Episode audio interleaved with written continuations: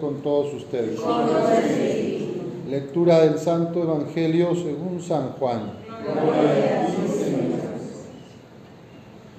En aquel tiempo, cuando Jesús vio que Natanael se acercaba, dijo, Este es un verdadero israelita en el que no hay doblez. Natanael le preguntó, ¿de dónde me conoces? Jesús le respondió, antes de que Felipe te llamara, te vi cuando estabas debajo de la higuera. Respondió Natanael, Maestro, tú eres el Hijo de Dios, tú eres el Rey de Israel. Jesús le contestó, tú crees porque te he dicho que te vi debajo de la higuera, mayores cosas has de ver. Después añadió, yo les aseguro que verán el cielo abierto y a los ángeles de Dios subir y bajar sobre el Hijo del Hombre. Esta es palabra del Señor. Gloria a ti, Señor Jesús. Pueden tomar asiento.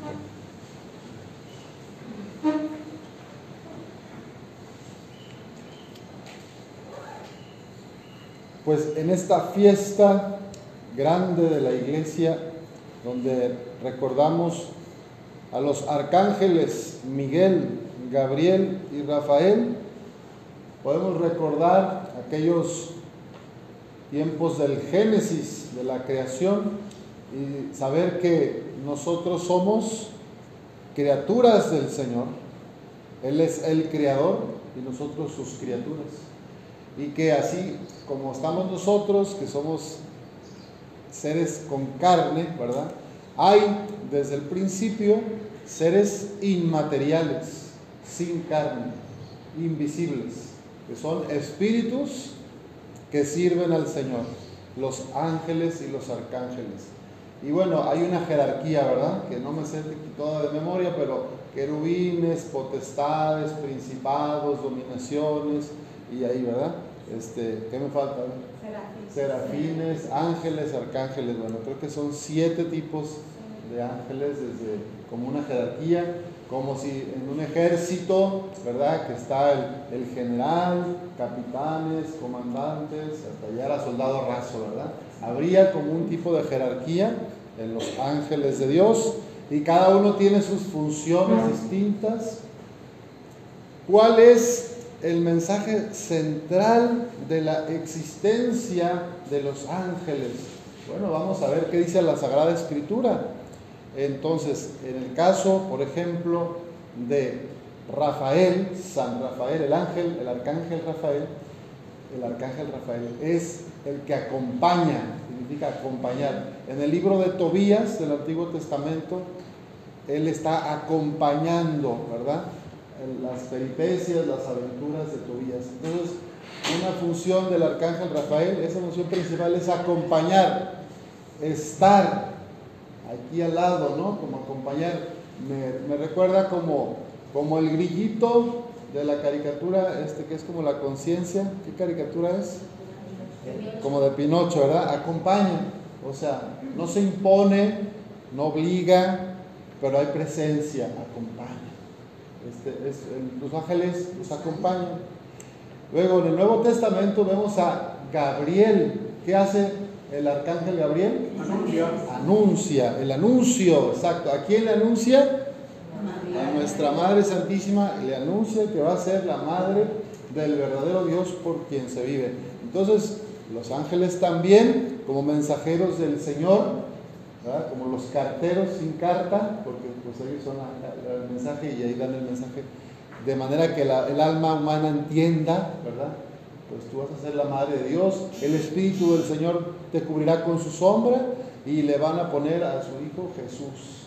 Pero ¿cómo va a ser esto? Y bueno, ya le dice El anuncio, ¿verdad? Entonces, anunciar buenas noticias es también algo que hacen los ángeles y arcángeles. Y luego el verbo siguiente para Miguel, el arcángel Miguel. ¿Qué hace Miguel en la tradición, según la Sagrada Escritura? Derrota al demonio. Tiene que, es el príncipe de las milicias celestiales.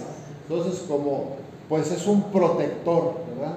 ¿De quién? De Satanás, del padre de la mentira.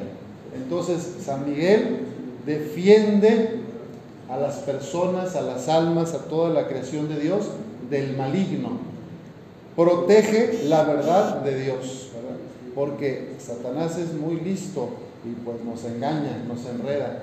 Y San Miguel es, bueno, representa este combate permanente entre el bien y el mal, ¿verdad? Entre el, reino de Dios y las tinieblas, el maligno que nos quiere pues hundir en la desesperación, en la mentira, en el egoísmo, en la división, en, todo lo que hace daño a las personas y a la creación. Exacto, la soledad, la depresión, el miedo, exacto. Satanás, bueno, se viste como ángel de luz y nos pone tentaciones como que fueran cosas buenas. Pero sabemos, de hecho, el pecado es una ceguera, ¿verdad? El pecado Nadie peca porque quiera el mal. Normalmente los que pecamos, pecamos porque pensamos que haciendo aquello voy a conseguir un bien. Por ejemplo, el que roba, pues dice, como no tengo trabajo y mis hijos tienen hambre, pues yo le voy a robar para poder dar a mis hijos. Y luego se le hace costumbre, ¿verdad? Pero entonces, pero, o sea, él busca un bien. Él no quiere que la gente pierda sus propiedades. Él quiere que sus hijos coman pero es un autoengaño, el, maligno te hace que te justifiques y racionalices. Bueno, estoy casado, casada, pero pues tengo ahí un mensajito de repente que con un compañero de trabajo le digo, qué guapo estás hoy, mira qué bonita te vestiste.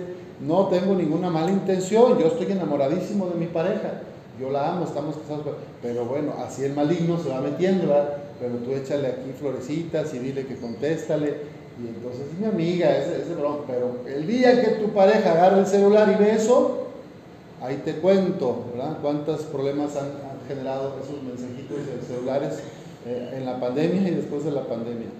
Y, y, tú pensabas que era algo inocente, que no era nada, que era de broma, pero hay problemas graves que han llegado a, a rupturas, a divorcios. Entonces, ¿se fijan cómo es el maligno? Se presenta como algo bueno, como algo bonito, algo inocente, y genera un problemón. Seducción. Exacto, la seducción. Bien, pues así como San Rafael Arcángel acompaña, San Gabriel anuncia y San Miguel protege y defiende, pues también nosotros estamos llamados a hacer lo mismo en nuestra vida.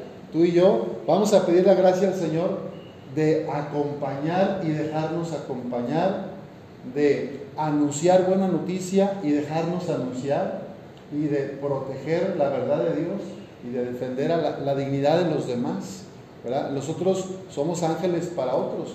Hace unos días tuve la oportunidad de ir con un equipo de pastoral penitenciaria aquí al Cerezo, camino ahí atrás de Matamoros, ¿verdad? Y pues fue mi primera experiencia como sacerdote de confesiones, ¿verdad? A hermanos que están privados de su libertad. Y yo veía el trabajo que hicieron todos estos laicos comprometidos, previo, que pues ya llevan años visitando, ¿verdad? Y, luego prepararon para esta, esta celebración, digamos, penitencial y este espacio de confesiones. Íbamos dos sacerdotes, un padre javeriano y un servidor. Y yo decía, mira, estos son ángeles de Dios. Estas mujeres estos jóvenes que han estado aquí atendiendo a los presos, hablándoles del amor de Dios, preparando su corazón en su camino de conversión, pues ahí están los ángeles, ¿verdad?